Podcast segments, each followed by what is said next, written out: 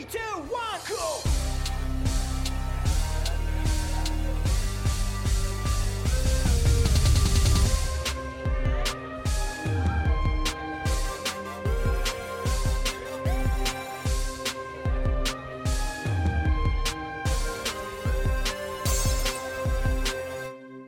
Kommunistenkneipe, der Podcast mit Paddy und Flo von Decay.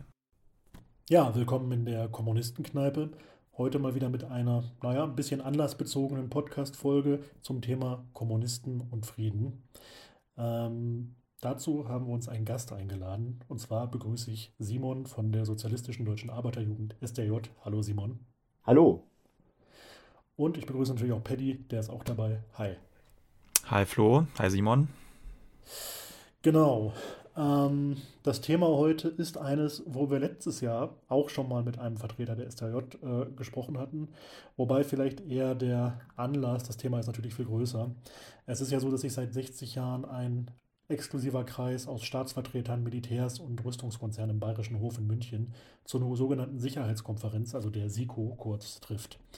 Finanziert wird das Ganze aus Steuergeldern und eins ist, glaube ich, für uns klar, diese Veranstaltung dient nicht der Sicherheit, sondern die Machtinteressen der NATO und ihrer Mitgliedstaaten. Also es ist ein westliches Bündnistreffen, ähm, wobei die Bundesrepublik Deutschland als Gastgeber da natürlich auch eine ganz besondere Rolle hat, wie das ja allgemein hat, irgendwie im imperialistischen Weltsystem.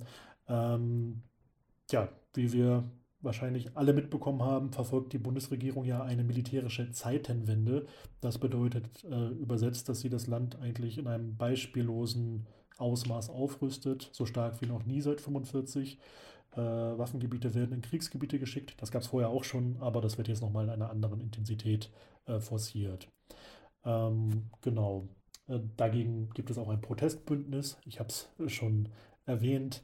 Ähm, in München sind verschiedene symbolische Aktionen geplant von einem Protestbündnis, an dem die SDRJ auch teilnimmt. Ähm, genau. Und wir gucken uns das Ganze gleich mal an, gucken aber auch generell äh, auf das Thema Kommunisten und Frieden. Und ich würde einfach mal direkt einsteigen. Ähm, ja, nochmal rückblickend auf das letzte Gespräch, was ich mit Leon letztes Jahr von der SDRJ hatte. Äh, damals unterhielt ich mich vor allem mit ihm über diese beunruhigende Kriegsbegeisterung, diesen fast ja, hysterischen Militarismus und auch eine sehr, also für mich auch echt sehr strange Atmosphäre, äh, in der jeder, der auch nur leiseste Kritik an militärischen Eskalationen, Waffenlieferungen oder auch nur einfach für Diplomatie eintrat, sofort mundtot gemacht wurde. Mm, mich würde interessieren, wie erlebst du als Antimilitarist gegenwärtig die Debatte und Stimmung äh, in Deutschland, auch vor dem Hintergrund jüngster Ereignisse, wie zum Beispiel in Gaza? Hat sich die Situation aus deiner Sicht verbessert oder was, kann man darüber sagen? Ja, also ich weiß nicht, ganz allgemein gesprochen,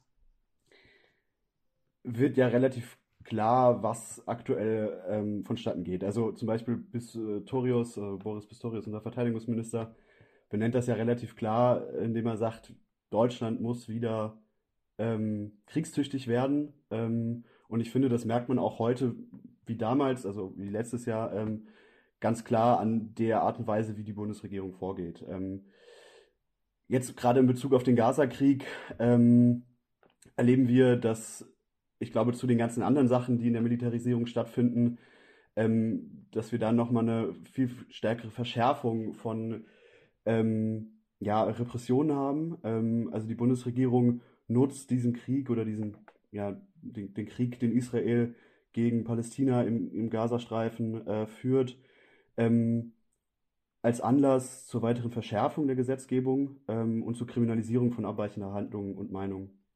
Ähm, und im Grunde kann das zusammengefasst werden als Maßnahmen zur Schließung der Heimatfront.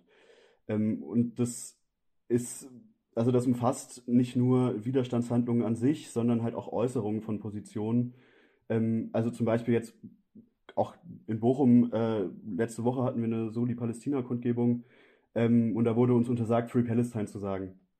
Also das heißt, selbst Positionen, die von den Narrativen abweichen, die jetzt nicht direkt gesetzlich verboten sind, werden halt im Zuge diese ganzen, dieses ganzen Prozesses ähm, kriminalisiert.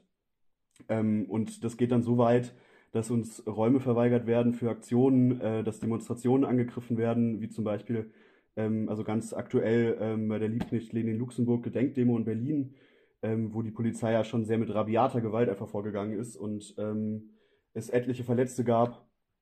Ähm, genau, also ne, wir haben, wir sehen irgendwie einen reaktionären Staatsumbau und ich glaube, der hat sich im Zuge dieser Gaza-Geschichte jetzt nur noch verschärft. Wir sehen, dass ähm, die Bundesregierung uns irgendwie einstimmt oder irgendwie die Heimatfront schließen möchte, ähm, um ihren Kriegskurs halt durchzubringen.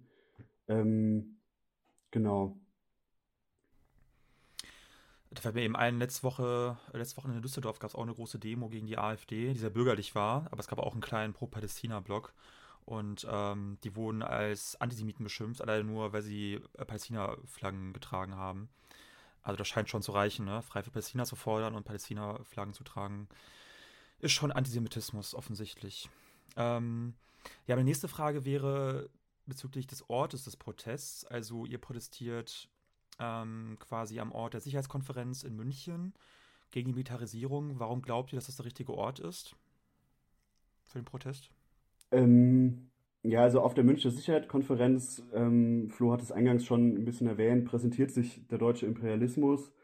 Ähm, also, also, präsentiert sich da selbst, aber halt auch die Großmachtsbestrebungen von Deutschland ähm, und das halt gegenüber der Welt. Und das, äh, also, ne, das zeigt sich ganz konkret an den herausgegebenen Stellungnahmen ähm, der letzten Jahre.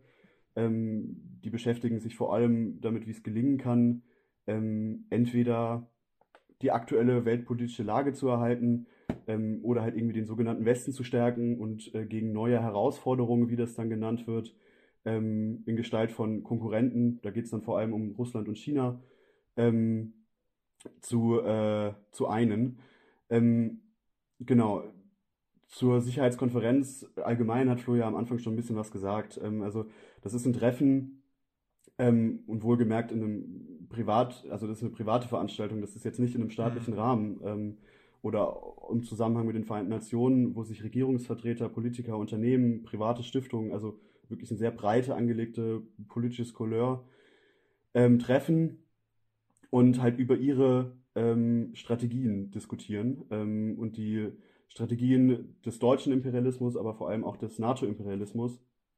Ähm, und das macht die SIKO halt vermutlich zu bedeutend, bedeutendsten Bühne ähm, für den Weltmachtsanspruch des deutschen Imperialismus. Ähm, das zeigt sich dann auch immer wieder an irgendwelchen Statements, die auf der SIKO selbst rausgehauen werden. Ähm, zum Beispiel irgendwie Joachim Gauck hat 2014 mal gesagt, äh, dass Deutschland mehr Verantwortung in der Welt übernehmen müsste und dass deutsches Engagement auch militärisch mehr in der Welt irgendwie äh, präsent sein sollte. Ähm, aber auch andere Politiker wie von der Leyen, äh, die dann die SIKO nutzen, um irgendwie Aufrüstung, äh, die Beteiligung an Kriegseinsätzen ähm, und Konfrontation zu rechtfertigen.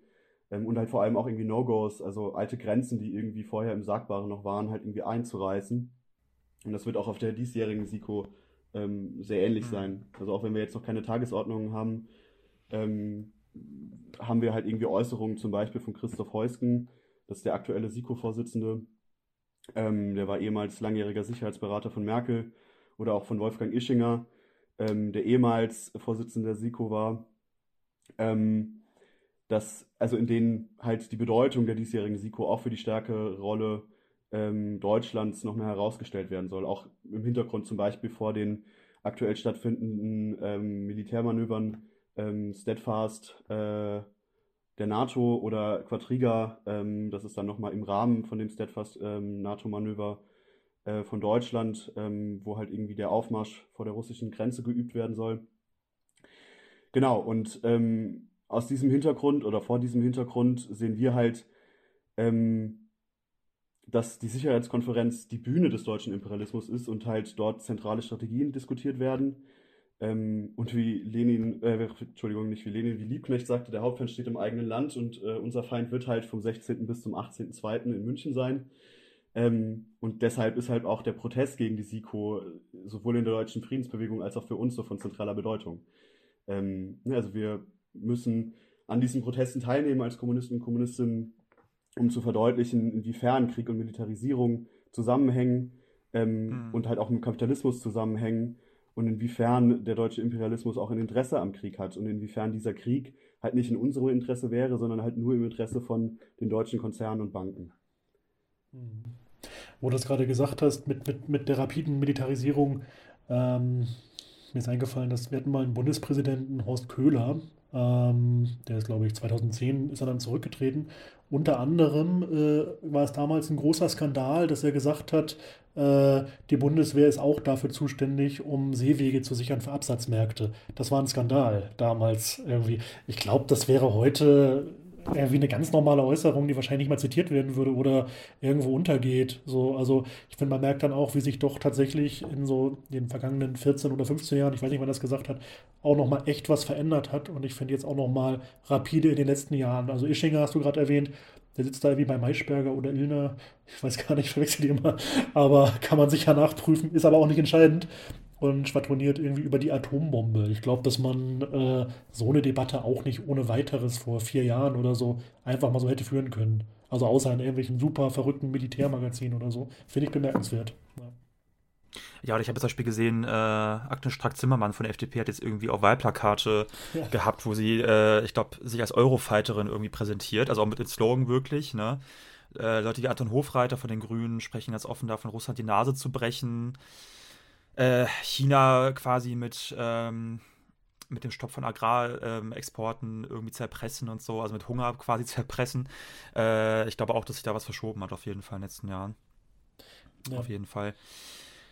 Äh, ja, ihr habt ja noch einen gemeinsamen Bündnisaufruf, ähm, wo ihr zahlreiche Forderungen aufstellt. Also unter anderem fordert ihr auch schon, wie, auch schon was du gerade gesagt hast, äh, Abrüstung statt Aufrüstung, dass man Steuergelder für Soziales, Bildung, Gesundheit ausgeben sollte, statt für die Aufrüstung der Bundeswehr und für Waffen. Ähm, ein Stopp von Beteiligung an Auslandseinsätzen der Bundeswehr, beziehungsweise Stopp aller ähm, Bundeswehreinsätze, die Schließung von US- und NATO-Stützpunkten in Deutschland. Und da wäre so ein bisschen meine Frage oder unsere Frage, ähm, wer ist eigentlich der Adressat dieser Forderung und wie erlebst du das so im Alltag äh, unter Kollegen, Freunden, Familienmitgliedern, also die Reaktionen auf, äh, auf solche Forderungen oder Positionen? Ja, ja, also nee, ganz allgemein, also wie man auch in dem ähm, Aufruf sehen kann, stehen da ja relativ viele Orgas jetzt auch schon dahinter. Also erstmal aus, so aus dem politischen Spektrum ist das ein relativ großes Bündnis auch. Ähm, aus unserer Sicht sehr gut an diesem, diesem Aufruf oder diesen Forderungen ist, dass sie sich halt klar gegen die Bundeswehr, äh, die, gegen die Bundeswehr, die Bundesregierung, aber halt auch ihre NATO-Verbündeten richtet. Ähm, und da sind halt gerade so Gegenüberstellungen von Geldern, anhand von derer man irgendwie aufzeigen kann, ähm, was für Rüstung ausgegeben wird ähm, und wie wenig zum Beispiel gegenüber äh, dem Gegenüber irgendwie für Bildung und Soziales gezahlt wird, ähm, zeigt sich halt relativ klar, welche Interessen da vertreten werden. Also welche Interessen äh, die, die Bundesregierung vertritt. Und das sind halt nicht unsere Interessen. Und äh, daran kann man halt auch irgendwie relativ schön die soziale Frage aufmachen. Und ich glaube, das ist auch das, was ähm, ich jetzt so in meinem Umfeld irgendwie mitbekomme. Also, dass irgendwie die Erfahrung, die, die ich gemacht habe oder die wir als SDJ machen, ist, dass Jugendliche in unserem Umfeld, meine Freunde, halt genau das irgendwie sehen. Also, dass ne, irgendwie die, ähm, dass ähm, ja, also dass es einen Widerspruch gibt zwischen dem, was irgendwie gesagt wird und was gemacht wird. Ähm, wir erleben irgendwie den Sozialabbau äh, alltäglich so. Ne? Also die, die Beispiele wären ja unendlich lange. Ähm, aber ne, so zum Beispiel irgendwie einstürzende Decken in, an der Uni in Marburg oder irgendwie miserable Ausbildungsbedingungen, die mittlerweile fast in jedem Ausbildungsberuf irgendwie äh, gang und gäbe sind. Ähm, aber auch irgendwie gestrichene Freizeitangebote, sowas wie Freibäder werden geschlossen, Jugendclubs werden zugemacht, ähm, ja, generell das Angebot für, für kostenlose Freizeitaktivitäten ähm, ist rapide zurückgegangen, weil den Kommunen einfach das Geld fehlt, weil das nicht weiter unterstützt wird. Ähm, dazu kommen dann irgendwie marode Schulgebäude, ähm, Lehrermangel, wodurch Unterricht ausfällt ähm, und so weiter und so fort. Ähm, und gleichzeitig werden aber halt Milliarden in die Rüstung gesteckt. Also irgendwie 100 Milliarden Aufrüstungsprogramm, äh, Sondervermögen plus halt irgendwie das ähm, was sowieso für den Militärhaushalt ausgegeben wird. Da ist halt ein sehr krasses Missverhältnis. Ähm, ne, also und das ist halt etwas, was wir halt irgendwie angehen, wo wir, wo wir halt ansetzen wollen und wo wir halt irgendwie sagen, da müssen wir irgendwie kämpfen und da müssen wir halt an diesen Widersprüchen kann man ja gut aufmachen, was das kapitalistische System eigentlich möchte. Ähm, ein gutes Beispiel dafür für unseren Kampf jetzt ähm, als SDJ ähm, war zum Beispiel die Tarifrunde öffentlicher Dienst, ähm, wo Aktive in den Gewerkschaftsjugenden und wir in unserer Soli-Arbeit als SDJ versucht haben, ähm, eine Verbindung zur Friedensfrage herzustellen. Also dass zum Beispiel die krassen Preissteigerungen, die wir ähm, im Zuge der Inflation jetzt die letzten Jahre erlebt haben, ähm, nicht wegen Russland kommen, sondern halt ähm, Rekordprofite äh, der Großkonzerne sind und dass das ähm, aktiv versucht wurde hochzutreiben ähm, und dem halt gegenüber halt ähm, die 100 Milliarden gestellt haben. Ähm, das heißt, wir konnten halt daran aufzeigen, so einmal, einerseits die Tarifforderungen, andererseits die 100 Milliarden und das stärkt halt auch dann die Gewerkschaften in ihrer Friedensposition, indem man halt klar sagen muss, okay, ne, diese Regierung oder die Regierung, die in der Art und Weise handelt, handelt nur im Interesse des Monopolkapitals und handelt halt nicht in unserem Interesse. Und wir erfahren, ähm, ne, wir erfahren halt schon, dass das Umfeld bei uns versuchen will zu verstehen, was aktuell passiert. Wir versuchen dann irgendwie mit öffentlichen Bildungsangeboten ähm, da anzusetzen, ähm, die Probleme von Jugendlichen irgendwie, die sie täglich erfahren, irgendwie zu erklären und aufzuzeigen, ähm, was man auch dagegen tun kann. Ähm, ein Beispiel, zum Beispiel, ähm, das wurde mir jetzt im Vorfeld äh, noch ähm, mitgegeben, ähm, war äh, eine Schule in, ähm, in Kassel, war das, glaube ich, wo eine Schülerin eine Repression erfahren hat, weil sie ähm, öffentlich in der Schule mit einem Palituch aufgetaucht ist und ähm, der Schu dann zum Schulleiter zitiert wurde und der sie gefragt hat, ob sie denn eine Terroristin sei. also auch wieder in Bezug auf das, was äh, du vorhin gesagt hast. Ähm, und diese Vorfälle, diese und andere Vorfälle haben uns dann dazu gebracht, dass wir an mehreren Orten dazu gearbeitet haben, ähm, zum Beispiel Referate zum Thema Palästina ähm, für den Schulunterricht vorbereitet haben ähm, und Vernetzungstreffen ähm, ins Leben gerufen haben und Austausch, ähm, plus halt irgendwie dann auf der Straße Soli Kundgebungen, Soli Demonstrationen organisieren, die genau an dem Punkt halt ansetzen und halt aufzeigen, so, ähm, nur weil wir uns irgendwie für die Solidarität mit ähm, Palästina einsetzen, heißt es nicht, dass wir Antisemiten sind. Und wir müssen trotzdem klar benennen können, dass das, was in Gaza passiert, ähm, ein Genozid ist und dass da ähm, die israelische Regierung ähm, ja, für Tod und Verderben äh, verantwortlich ist. Ja, das ist ja eine, beliebte Methode der herrschenden Propaganda auch, ähm, eine Positionierung für fortschrittliche Ziele irgendwie anders zu framen. Da sind wir, glaube ich, auch äh, mitten im Thema ähm, Friedensbewegung und Krieg, da wird das ja auch versucht. Ähm, ich habe mal gedacht, bei dieser Friedensdemonstration von Wagenknecht und Schwarzer im Februar 22, über die man jetzt viel sagen kann, mir geht es auch jetzt gar nicht so sehr um die Person jetzt in dieser Frage, aber das war ja damals schon eine relativ große Kundgebung, ähm, an der auch viele teilgenommen haben. Durchaus auch in Kritik am Aufruf, aber wurde hinmobilisiert. Ähm, war damals die einzige größere Aktion. Und was mir damals sehr stark auffiel, war, dass eigentlich in einem beispiellosen, Aus, beispiellosen Ausmaß versucht wurde, die Teilnehmerzahl herunterzudrücken. Das war schon so ein bisschen absurd. Und es kam äh, der Vorwurf, dass dort sehr, sehr viele Rechte angewiesen, äh, anwesend gewesen sein sollen. Ähm, und äh, tatsächlich war das nicht der Fall und äh, rechte Akteure wurden sogar von linkeren Demonstranten der Demo verwiesen. Ähm, das gilt ja aber auch generell für andere Friedensdemonstrationen, denen wir vielleicht näher stehen. Also es gibt den immer wieder erhobenen Vorwurf, die Friedensbewegung sei rechtsoffen. Nun ist die Frage, man liest ja so einiges und kriegt vielleicht auch einiges mit. Ist an dem Vorwurf denn vielleicht auch was dran manchmal? Oder ähm, ist das einfach nur Propaganda und stimmt überhaupt nicht? Und kriegt ihr diesen Vorwurf eigentlich auch? Wie ist das? Wie ist die Gemengelage da einzuschätzen? Ja, also diese Vorwürfe sind ja leider tatsächlich allgegenwärtig momentan. Also das betrifft ja nicht nur die Wagenknecht-Schwarzer ähm, Demonstrationen, sondern halt auch andere. Ähm, und was wir halt schon klar sagen müssen, ist, dass das auch schon einen effektiven Keil in die Friedensbewegung in Deutschland getrieben hat. Also bedeutende Organisationen wie zum Beispiel VVN-BDA oder auch äh, Deutsche Friedensgesellschaft ähm, und auch der DGB leider Gottes ähm, haben wegen diesen Vorwürfen Zusammenarbeit ähm, mit Trägern der traditionellen Friedensbewegung in vielen Städten auf Eis gelegt. Ähm, und zu deiner Frage, also es gibt real stattfindende Vereinnahmungsversuche von rechts. Und ich glaube, das sollte man auch genau, genau so benennen, wenn wir über diese Frage sprechen. Ähm, ein Beispiel dafür ist zum Beispiel jetzt auch nochmal, um auf die Sicherheitskonferenz zurückzukommen, das Bündnis München steht auf, beziehungsweise macht Frieden. Ähm, also das Bündnis ist ein, ja, also es nennt sich selber auch irgendwie Bündnis für Frieden, beziehungsweise irgendwie sowas in die Richtung. Ähm, ist halt ein, äh, ein, Bündnis, was sich auch gegen die Münchner Sicherheitskonferenz ähm, gebildet hat. Ähm, ist aber ganz klar äh, nach rechts offen. Also das ist halt irgendwie das Problem. Ähm, es besteht keine Abgrenzung nach äh, rechts, wodurch halt irgendwie zum Beispiel bei Veranstaltungen die AfD ins Boot geholt wird ähm, oder aber auch andere rechte Akteure, die dann auf der Demo sprechen oder auf Veranstaltungen gesprochen haben. Ähm, das Bündnis, also das Anti-Siko-Bündnis, Aktionsbündnis gegen die NATO-Sicherheitskonferenz, grenzt sich dagegen ganz klar ab. Ähm, es hat in ihrer Grundlage stehen, ähm, es ist ein, also dass es gegen nationalistische, militärische, völkische, rassistische und antisemitische Positionen ist. Und ich finde, das Verhalten von diesem Anti-Siko-Bündnis zeigt relativ gut, dass es möglich ist, sich klar gegen rechte äh, Organisationen und Protagonisten irgendwie abzugrenzen.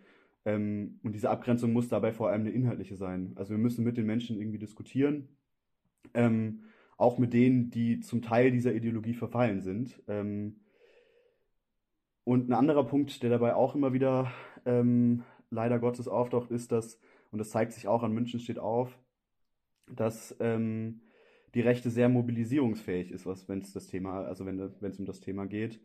Ähm, und auch die reale Farbe, Gefahr besteht, dass Teile der traditionellen Friedensbewegung ähm, verwechseln, dass rechte Kräfte halt eben gegen, nicht gegen Krieg sein können und eine Zusammenarbeit ähm, und sich trotzdem halt auf eine Zusammenarbeit irgendwie einlassen. Ich glaube, für uns als SDJ äh, ist ganz klar, dass wir uns gegen rechte Hetze ähm, in der Friedensbewegung oder gegen die Rechte oder gegen die Hetze gegen die Friedensbewegung im Allgemeinen stellen. Also wir stellen uns gegen diesen Vorwurf. Ähm, ne, also nichtsdestotrotz, es sind Demagogen in der Friedensbewegung unterwegs. Andererseits muss man aber halt sehen, welchen Charakter diese Vorwürfe tragen. Ähm, auch wenn sie nicht völlig ohne realen Gehalt sind. Ähm, aber rechtsoffen ist halt ganz klar ein äh, Kampfbegriff, um halt ähm, die Friedensbewegung zu diskreditieren. Ähm, und es ist halt, ne, also es ist ein Begriff, der mit dem fast alles gelabelt werden kann. Ähm, und das ist ein Problem. Und es ist auch aktuell von uns eine Schwäche, dass wir es nicht schaffen, die Leute, die erkennen, dass Kriegsgefahr ein Problem ist, ähm, sich eben nicht fortschrittlichen Kräften, sondern halt Demagogen zu wenden.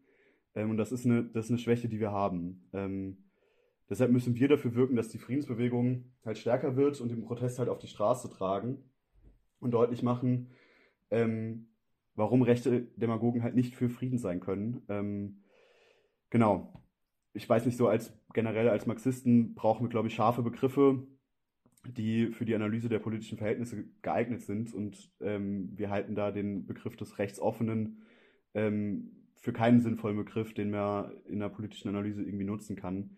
Ähm, genau, also unsere generelle Linie ist in erster, also ist es uns ähm, von faschistischen Demagogen abzugrenzen und gleichzeitig aber diejenigen, die ähm, potenziell noch erreichbar wären, ähm, auch zu erreichen. Ähm, ne, also diejenigen, die sich von irgendwie einer faschistischen oder rechten Demagogie irgendwie verführen lassen, äh, dürfen wir nicht aufgeben, ähm, während wir aber gleichzeitig eine Zusammenarbeit mit den faschistischen Führern, nenne ich es mal, also irgendwie mit äh, AfD und rechten Parteien oder rechten Organisationen ganz klar ablehnen.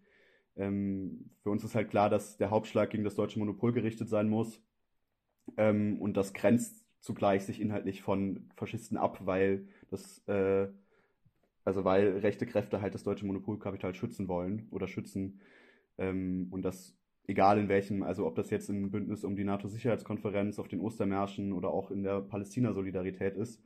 Äh, wir bemühen uns halt darum, irgendwie die bestehenden Strukturen zu stärken und unsere Position als Kommunisten und Kommunistinnen einzubringen und uns dadurch auch konsequent gegen rechts abzugrenzen. Du hast ja gerade auch schon die AfD erwähnt. Äh, die ist ja auch dadurch aufgefallen, äh, dass zumindest die Hälfte der AfD-Bundestagsabgeordneten gegen das 100 Milliarden äh, Aufrüstungspaket der Bundeswehr gestimmt haben, Wohlgemerkt aber nur die Hälfte, ne? Also die andere Hälfte ja nicht, ne? Ähm, sie ist trotzdem, so nehme ich das jedenfalls wahr, momentan ähm, ja die am deutlichst, deutlichsten wahrnehmbare Kraft, die sich gegen den Krieg und für den Frieden in Anführungsstrichen positioniert. Das ist natürlich, wie du eben schon auch erwähnt hast, auf den zweiten Blick überhaupt nicht richtig, äh, wenn man mal äh, genauer hinguckt, was solche Kräfte eigentlich wollen und welche Interessen dahinter stehen. Im Zweifelsfall kann das ja sehr weit gehen und das bedeutet auf jeden Fall Militarisierung, Krieg und Konflikt. Ähm, ich frage mich so ein bisschen, was sind denn die Ursachen für diese Entwicklung? Also wie konnte ein so traditionell linkes Thema wie Frieden oder Antimilitarismus, Krieg, Kriegs, äh, Antikriegskampf äh, von rechts so besetzt werden? Also was hat die politische Linke oder was hat die vielleicht auch kommunistische Bewegung da vielleicht falsch gemacht? Ja, also wie du ja auch schon gesagt hast, das sind keine tatsächlichen Friedenspositionen. Ähm, ich glaube, wir müssen uns ganz klar machen, dass rechte Parteien wie die AfD ähm, und auch ihre Parteigänger Nationalisten sind. Ähm, und dass sie sich zwar mit der Bundesregierung uneinig darüber sind, wie sie die Interessen des deutschen Kapitals vertreten wollen, ähm, aber nicht, dass sie äh, sie vertreten und dass sie Deutschland wieder, um irgendwie dann auch irgendwie das äh, Vokabular zu nutzen, irgendwie wieder zu internationaler Stärke führen wollen. Ähm, genau, also sie schaffen es, wie du auch schon mal meintest, halt sich als aktive Friedenskraft irgendwie darzustellen. Es handelt sich aber halt nicht um eine tatsächliche Friedensposition.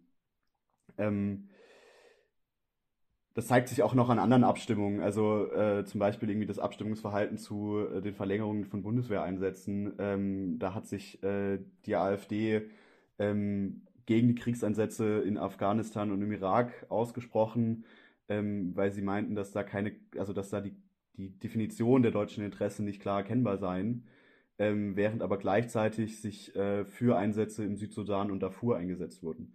Ähm, und da halt dann gesagt wurde, ja, ne, also Südsudan ist eine Transitzone oder sei eine Transitzone für Geflüchtete ähm, und man müsste sie dort aufhalten. Ähm, und äh, gleichzeitig wird dann kritisiert, dass irgendwie äh, die BRD in Mali ähm, kämpfe, aber dort, dort halt nur für ähm, französische Interessen.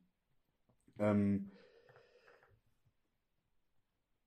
die Friedensdemagogie, die da betrieben wird, ähm, kommt natürlich in Teilen tatsächlich ganz gut an, ähm, aber halt nur, weil halt dieser Hintergrund ähm, in dem Sinne dann halt nicht verstanden wird, beziehungsweise ähm, es nicht ausreichend von linken Kräften geschafft wurde, ähm, genau diesen, diesen Zusammenhang zwischen Kapitalismus, ähm, Imperialismus, ähm, den Interessen von Großkonzernen und Banken aufzuzeigen und sich gleichzeitig dann aber dadurch halt abzugrenzen von den Positionen der AfD. Ähm, und ich glaube, da liegt halt auch der Knackpunkt an der ganzen Geschichte, indem wir halt für konsequente Inhalte in der Friedensbewegung streiten. Ähm, also insbesondere für die grundsätzliche Ablehnung einer ähm, stärkeren militärischen Handlungsfähigkeit von Deutschland ähm, und für den Zusammenhang von, also den Zusammenhang zwischen Kapitalismus und Krieg in den Vordergrund stellen, dass das etwas ist, wo wir tatsächlich punkten können und indem wir halt, wie ich vorhin schon sagte, irgendwie an den Widersprüchen im Kapitalismus auf, äh, ansetzen und da aufzeigen, welchen Interessen auch von der AfD äh, ähm, dementsprechend halt irgendwie vertreten werden, ähm, dass das halt etwas ist, woran man sehr klar deut und deutlich zeigen kann und auch entlarven kann, was die AfD eigentlich für eine Partei ist. Ähm, und dass halt rechte Kräfte eben nicht, äh, nicht friedenspolitische ähm, Akteure sind, sondern nur einen anderen Weg für die Durchsetzung von Kapitalinteressen darstellen. Ähm, ja, das ist, ähm, glaube ich, einer der Probleme, die wir aktuell haben. Ein anderes Problem ähm, ist dabei auch so ein bisschen die Rolle, die ähm, also ist so ein bisschen die Frage, inwiefern ähm, die, die linke Kräfte es schaffen, die Konflikte, die wir aktuell haben, also die großen Men Menschheitsfragen wie Weltfrieden, Erhaltung von natürlichen Lebensbedingungen, Erhalt von Natur und so weiter, Beseitigung von Elend, ähm, als tatsächliche, als Folge von tatsächlichen Widersprüchen des Kapitalismus darzustellen. Also ähm, äh, sprich entspringend aus der Klassenstruktur des Kapitalismus. Ähm, und inwiefern die Klassenfrage an der Stelle auch nochmal äh, aufgemacht wird ich glaube, wir stehen heute als Kommunisten und Kommunistinnen irgendwie vor der Herausforderung, dass Klassen definiert halt als eine Aneignung des Mehrwerts ähm, oder definiert durch die Aneignung des Mehrwerts. Kapitalisten sind diejenigen, die äh, den privaten Profit abschöpfen, während die Arbeiterklasse den Mehrwert irgendwie erzeugt. Dass diese Ausbeutungsverhältnisse heute nicht mehr, also heutzutage verschleierter sind und nicht mehr so offen ins Bewusstsein treten, wie sie vielleicht früher noch ins Bewusstsein getreten sind. Und diese äußeren Bedingungen, ähm, ne, zu, also diese äußeren Bedingungen vergangener äh, oder erlebter Formen der Ausbeutung der vergangenen Jahrzehnte heute in einer verschleierten Form irgendwie existieren und heute immer noch zwar die größte Masse der Menschheit irgendwie zur Arbeiterklasse gehört, sie aber kein Bewusstsein mehr von ihrer Lage hat.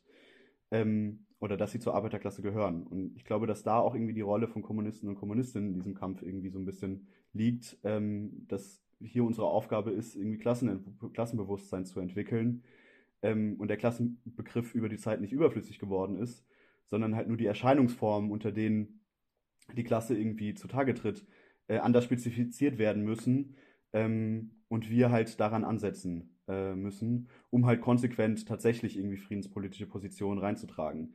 Weil es ist ja ganz klar, dass wenn der, die Friedensfrage mit dem Kapitalismus verbunden ist, kann eine tatsächlich friedliche Welt nur der Sozialismus sein. Und dafür sollten wir kämpfen. Und das schafft leider,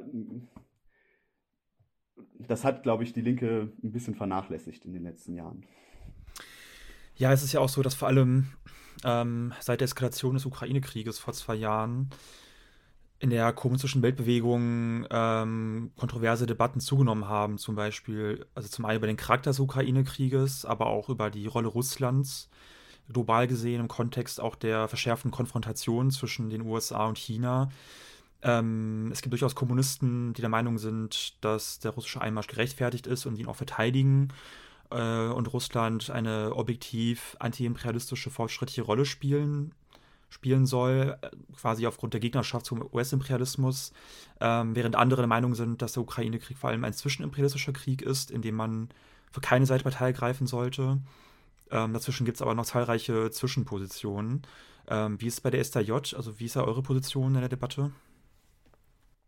Ja, ähm, du hast es gerade schon angesprochen, dass mit der Eskalation ähm, des Krieges in der Ukraine, und ich glaube, das ist auch, äh, also das ist unsere Analyse, ähm, sich der US-Imperialismus gegenüber Deutschland und der EU stärken konnte.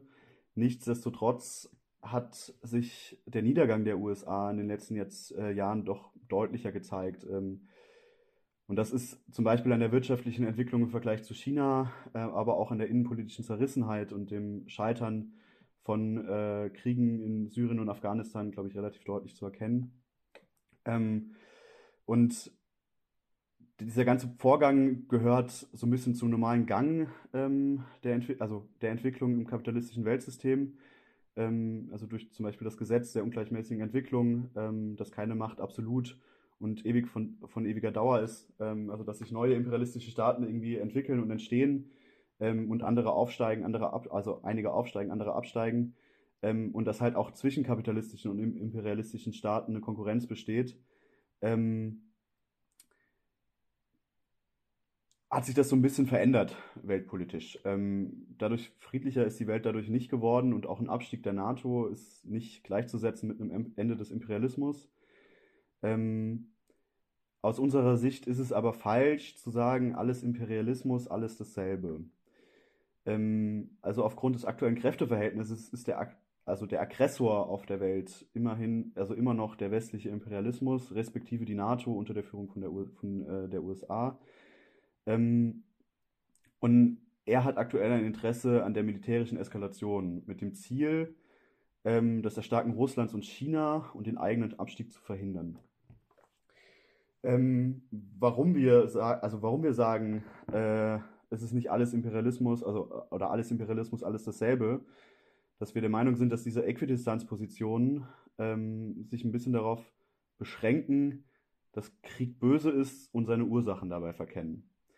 Also das bedeutet beispielsweise, dass ähm, man Forderungen gegen die Aggression der NATO nicht mehr aufstellen kann, ohne gleichzeitig Forderungen gegen Russland zu formulieren, wenn man sagt, beides das Gleiche. ähm, und fällt damit aber halt auch ein bisschen der Kriegshetzer einheim, ähm, da man halt den Fokus vom Hauptfeind, der ähm, ja im eigenen Land steht, also in dem Fall der deutsche Imperialismus, ähm, von dort den Fokus weglenkt.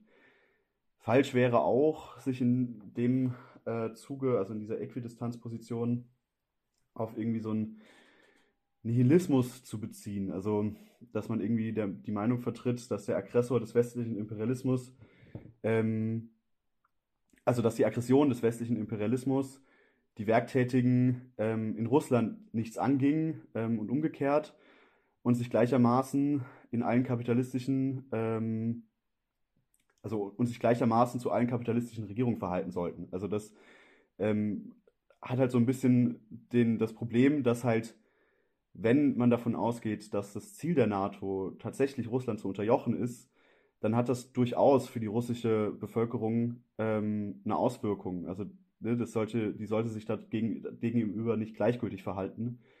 Ähm, weil halt Unterdrückung durch imperialistische Staaten immer auch heißt, politische Einflussmöglichkeiten und Verschärfung, ähm, also politische Einflussmöglichkeiten zu verlieren und die Verschärfung der Ausbeutung irgendwie zunimmt. Ähm, das wiederum irgendwie Spielräume und Widersprüche für halt auch Widerstand ähm, irgendwie verkleinert und man diese, ähm, also dieses Kräfteverhältnis ganz genau analysieren sollte, ähm, um daran halt auch irgendwie ähm, aufzumachen, welche Verbündeten sich für die Arbeiterklasse irgendwie ergeben. Ähm, für uns ganz klar oder unsere, unsere Losung, die wir immer wieder betonen, ist in der aktuellen Situation Frieden mit Russland und China, ähm, vor allem in Bezug auf den deutschen Imperialismus. Und dass unser Hauptfeind hier in Deutschland ähm, steht, also die großen Banken und Konzerne und ihre Regierung ähm, und dass die diejenigen sind, die die Militarisierung hier in Deutschland vorantreiben ähm, als Teil der NATO ähm, dementsprechend halt auch für die Kriege auf der ganzen Welt verantwortlich sind. Also ich, ich frage mich gerade so ein bisschen jetzt ähm, ganz konkret in der Agitation jetzt, ne? Würdest du dann auch sagen, dass man quasi dann auch, ähm, also mit der Logik, dass der Hauptfeind in einem Land steht, dass man dann zum Beispiel keine Kritik äußern sollte am russischen Vorgehen in der Ukraine, ähm, weil das dann irgendwie auch eine, eine Zugeständnis wäre an die herrschende Narrative. Oder wie genau würde das dann aussehen in der Praxis? Oder auch zum Beispiel eine, also eine klare Verurteilung des russischen Einmarsches? Naja, also keine Ahnung, Krieg ist prinzipiell egal. Krieg ist schlecht für die Arbeiterklasse, ob das jetzt in der Ukraine oder in, in, äh, in Russland ist. Dementsprechend ist natürlich eine Kritik an dem Krieg, den Russland führt, durchaus, kann man durchaus bringen. Ich glaube aber halt für die Frage, wie diese Kritik aussieht, ist es schon durchaus wichtig, irgendwie die, ähm, den Punkt des Hauptaggressors oder des, des Aggressors der Welt aufzumachen und dann halt auch den Hauptfeind ganz klar zu bedeuten, äh, zu, zu benennen. Das bedeutet nicht, dass man den Krieg in der, also dass man Krieg nicht äh, verurteilen kann oder dass man nicht irgendwie sich dafür einsetzt, dass Kriege ähm, gestoppt werden sollen. Ähm, ne, sie kosten einfach Menschenleben, verursachen Leid ähm, und dementsprechend sind wir natürlich dafür, dass der Krieg oder dass Friedensverhandlungen äh, aufgenommen werden, dass der Krieg beendet wird. Ist diese Debatte denn auch in der Bündnisarbeit teilweise spürbar, weil es gibt ja unterschiedliche Positionen dazu, es gibt auch Zwischenpositionen. Ne? Also ähm, gibt da jetzt nicht nur ein, ein ins Pro-NATO-Lager rübergeschwappte Friedensbewegung, die gibt es auch übrigens, wobei die aus meiner Sicht jetzt nicht mehr zur Friedensbewegung gehören, aber habe ich auch schon erlebt irgendwie, sondern es gibt ja auch in der traditionellen Friedensbewegung durchaus ähm, Unterschiede in den Einschätzungen. Ich könnte mir vorstellen, dass sowas auch Auswirkungen hat darauf, wie formuliert man das, ein Aufruf, was darf da rein, was darf da nicht rein. Gibt es da, also ohne dass du jetzt aus dem Nähkästchen plauderst oder so, aber gibt es da Debatten, äh, die scharf geführt werden oder ist deine Position so eine relativ hegemonale, sag ich mal? Ja, was aus unserer Sicht zum Beispiel schade war, dass in dem, ähm, also in der Debatte ähm, im Anti-Siko-Bündnis ähm, keine klare Absage an die von Deutschland vorangetriebene, ähm, an den von Deutschland vorangetriebenen Wirtschaftskrieg gegen Russland ähm, getätigt werden konnte. Also dass da eine Debatte stattgefunden hat, ähm, aber halt nicht klar gesagt wurde, die Sanktionen, die Deutschland gegen Russland verhängt, ähm, ist, sind ein Wirtschaftskrieg gegen Russland ähm, und sollten dementsprechend halt äh, auch als solchen benannt werden. Das wäre zum Beispiel ein Punkt, ähm, wo diese Frage halt auf, kam ähm, und wo diese Frage dann auch diskutiert wurde. Ähm, den, ja. Also sozusagen Sanktionen vielleicht als ein milderes Mittel der ähm, Bestrafung Russlands, dass das so aufgefasst wurde? Oder ähm, dass man sagt, irgendwie, da gibt es durchaus legitime Gründe, irgendwie so völkerrechtlich äh, einen Staat nicht militärisch zu verurteilen. Also das wäre sozusagen okay und äh, ähm, die rote Linie wäre dann das Militärische oder? Also ich meine, es gibt auch so Positionen in Teilen der Friedensbewegung oder auch unter Linken, die jetzt nicht unbedingt krasse NATO-Fans sind, dass man schon manche Sanktionen befürwortet, die, glaube ich, so die politischen und ökonomischen Eliten treffen sollen, aber nicht die Bevölkerung. Die Linkspartei sagt das, glaube ich. genau, teilweise, teilweise Linkspartei, oder Teile der Linkspartei, das, das gibt es ja auch nochmal die Debatte irgendwie, ne? Das ist oft eine künstliche Trennung, würde ich sagen, aber ähm, ich, vielleicht geht es so in die Richtung, glaube ich, dann, ne? Genau, also das halt, ähm, das wäre ja dann ein Punkt, wo dann irgendwie gesagt wird, ähm, es ist halt ange also, also angebracht, irgendwie äh, Sanktionen gegenüber Russland zu verhängen. Und das ähm, wäre halt ein Punkt, äh, an der diese Frage dann halt aufgemacht werden kann oder diese Frage aufgemacht wird oder auch diese Debatten dann irgendwie eine Rolle spielen, ähm, wenn es um die konkrete Beurteilung von zum Beispiel den Sanktionen geht. Mhm. Setzt ja auch so ein bisschen so ein falsches Bild von einem Staat, der sich das so neutral anguckt und da jetzt einen Fehler macht mit der Aufrüstung und sonst aber auf gute Ideen kommen könnte, wie zum Beispiel so Wirtschaftssanktionen. Das ist ja auch ein etwas schräges Bild so, ne? Ähm, aus marxistischer Sicht. Ja, und man muss auch dazu sagen, Sanktionen sind äh, also mörderisch in äh, sehr vielen Fällen. Ne? Das ist schon, äh, hat in vielen Fällen wirklich zu millionenfachem Hunger geführt, dass Medikamente nicht geliefert werden können. Ich weiß nicht ganz genau, wie der Stadt in Russland ist, ähm, aber ähm, das ist nicht so eine milde Mittel, also ein mildes Mittel, sondern äh, Teil von Kriegsführung auch, muss man ganz klar sagen. Ja, ähm, ich habe jetzt vielleicht noch äh, abschließend eine bisschen historische, aber dann doch auch wieder aktuelle Frage. Ähm, ist ja so, dass in den 80er Jahren es eine ziemlich große Friedensbewegung gab. Davor auch schon, aber in den 80ern hatte sie, glaube ich, so ein bisschen so einen Höhepunkt in der Bundesrepublik Deutschland. Und Kommunisten waren da ja sehr stark. Also insbesondere DKP und STJ war damals sehr stark. Hatte zu diesem Zeitpunkt, glaube ich, jeweils Zehntausende Mitglieder. Ich weiß aber, dass rückblickend betrachtet von einigen Kommunisten manchmal kritisiert wird, dass diese Bündnispolitik damals auch sehr breit war. Also dass äh, bis in die Mitgliedschaft hinein ähm, ja dann so marxistische Positionen so ein bisschen aufgeweicht wurden zugunsten von so allgemeinen Friedenspositionen. Ähm, muss man jetzt nicht alles historisch beurteilen, aber solche Fragen gibt es ja heute durchaus auch noch in der Bündnispolitik. Und da haben wir uns gefragt, äh, wie sollen sich denn heute Kommunisten zum Beispiel in der Friedensbewegung da so positionieren? Also wie können sie ihre Stimme hörbar machen, auch einen deutlichen marxistischen Standpunkt, ohne zugleich aber total äh, sektiererisch zu werden und überhaupt nicht mehr anschlussfähig. Was wäre da so der richtige Weg aus deiner Sicht? Ja, also ich bin kein Experte für die Geschichte der Friedensbewegung, das muss ich leider einmal vorab sagen. Ähm, aber ich glaube, was wir uns aus dieser Debatte um die Bündnispolitik ähm, irgendwie und den Zusammenschluss ähm, von demokratischen Bewegungen irgendwie mitnehmen können, ähm, ist auch meiner Meinung nach heute noch irgendwie aktuell. Also Meiner Meinung nach ist es grundsätzlich so, dass ähm, man zur Verhinderung eines Krieges mit allen Mitteln dafür sorgen sollte, dass irgendwie demokratische Kräfte in der Gesellschaft oder innerhalb der Gesellschaft einen irgendwie nicht zu überwindenden Machtfaktor darstellen. Ähm, also das bedeutet für uns, dass wir uns schon so, also so breit wie möglich aufstellen müssen und müssen leider sagen, dass die aktuelle Situation der Friedensbewegung nicht so gut aussieht. Ähm, aber halt nicht bedingungslos, ähm, sondern in unserem Sinne halt gegen das Monopolkapital gerichtet. Ähm, und trotzdem kommt der Arbeiterklasse in diesem Bündnis halt eine besondere Rolle zu, ähm, die man halt auch als Kommunisten, Kommunistin ähm, als solche irgendwie wahrnehmen sollte, ähm, da sie halt aus ihrer Klassenlage heraus ein Interesse an, die, an der Überwindung dieses Systems hat ähm, und dementsprechend halt gemeinsam mit Verbündeten, das kann man dann schon, ähm, diese halt auch erkämpfen kann. Ähm, und damit halt auch die Wurzeln von Krieg und Militarisierung beseitigen kann. Ähm, wenn wir jetzt irgendwie den Kampf für internationale Entspannung ähm, anschauen, dann ist das primäre Motiv, äh, Motiv ähm, also dann, nein, ich fange nochmal von vorne an, wenn wir, wenn wir uns das irgendwie anschauen, dann hat die Arbeiterklasse ein Interesse daran, ähm, Frieden, für, also hat ein Interesse am Frieden. Ähm, und das betrifft halt nicht nur sie, sondern halt auch ihre verbündeten, nicht monopolistischen Schichten, mit denen sie dementsprechend halt auch Bündnisse eingehen kann. Ähm, das bedeutet aber trotzdem, dass wir als Kommunisten und Kommunisten darauf achten sollten, dass nicht alle Positionen aufgeweicht werden, ähm, sondern dass halt ein antimonopolistischer Kampf auch ein antimonopolistischer Kampf bleibt und sich auch weiterhin gegen die imperialistischen Ziele des Monopolkapitals richtet. Ähm, ne, wenn wir irgendwie breite Bündnisse eingehen, um irgendwie gegen aggressive Außenpolitik des Monopolkapitals zu kämpfen, wird dadurch der Spielraum für etwaige kriegerische Lösungen, die natürlich für uns irgendwie der Gipfel des Übels wären, ähm, erheblich eingeengt.